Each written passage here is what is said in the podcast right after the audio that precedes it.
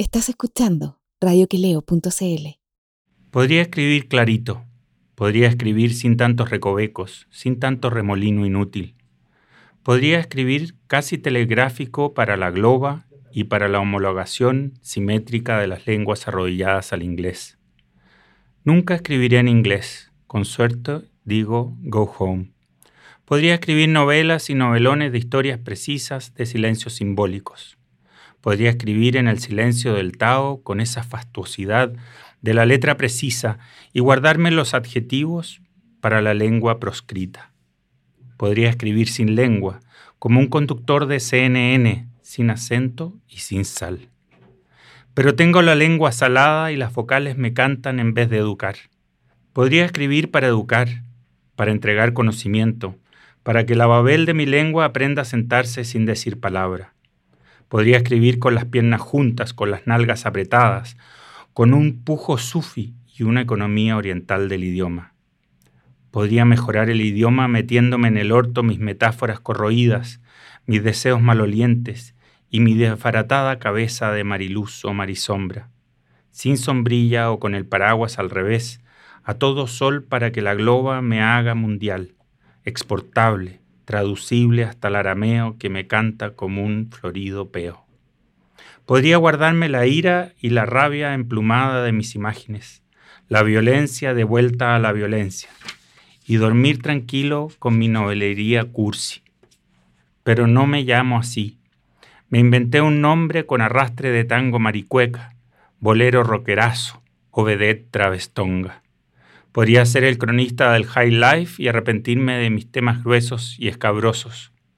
Dejar a la chusma en la chusma y hacer arqueología en el idioma hispanoparlante. Pero no vine a eso. Está lleno de cronistas con una flor estilográfica en el ojal mezquino de la solapa. No vine a cantar, ladies and gentlemen. Pero igual me canta, señora mía. No sé a lo que vine a este concierto, pero llegué y me salió la letra como un estilete, más bien sin letra, como una prolongación de mi mano el gruñido la llora. Parecen gemidos de hembra cobarde, dijeron por ahí los escritores del culebrón derechista. Llegué a la escritura sin quererlo, iba para otro lado, quería ser cantora, trapecista o una india pájara trinándole al ocaso pero la lengua se me enroscó de impotencia y en vez de claridad o emoción letrada produje una jungla de ruidos. No fui musiquera, ni le canté al oído de la trascendencia para que me recordara la diestra del paraíso neoliberal. Mi padre se preguntaba por qué a mí me pagaban por escribir, y a él nadie le remuneró ese esfuerzo. Aprendí a la fuerza, aprendí de grande, como dice Paquita, la del barrio.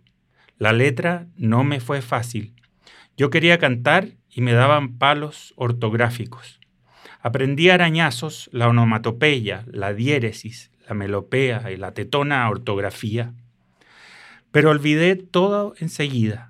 Me hacía mal tanta regla, tanto crucirama del pensar escrito.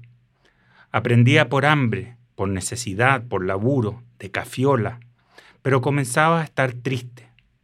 Pude haber escrito como la gente y tener una letra preciosa, clarita, clarita como el agua que corre por los ríos del sur. Pero la urbe me hizo mal, la calle me maltrató y el sexo con H me escupió el esfínter. Digo podría, pero sé bien que no pude. Me faltó rigurosidad y me ganó la farra, el embrujo sórdido del amor mentido. Y creí como una tonta, como una perra lacia, me dejé embaucar por alegorías barrocas y palabreríos que sonaban tan relindos. Pudiste ser otro, me dijeron los maestros con sus babas mojándoles los pelos de profetas. A pesar de todo, aprendí, pero la tristeza caía sobre mí como un manto oculto. No fui cantor, les repito, pero la música fue el único tecnicolor de mi biografía descompuesta. Aquí va este pentagrama donde la historia tambaleó su trágico ritmo les guste o no, pulso aquí el play de este cancionero memorial. A modo de sinopsis, Serenata Cafiola, Pedro Lemebel.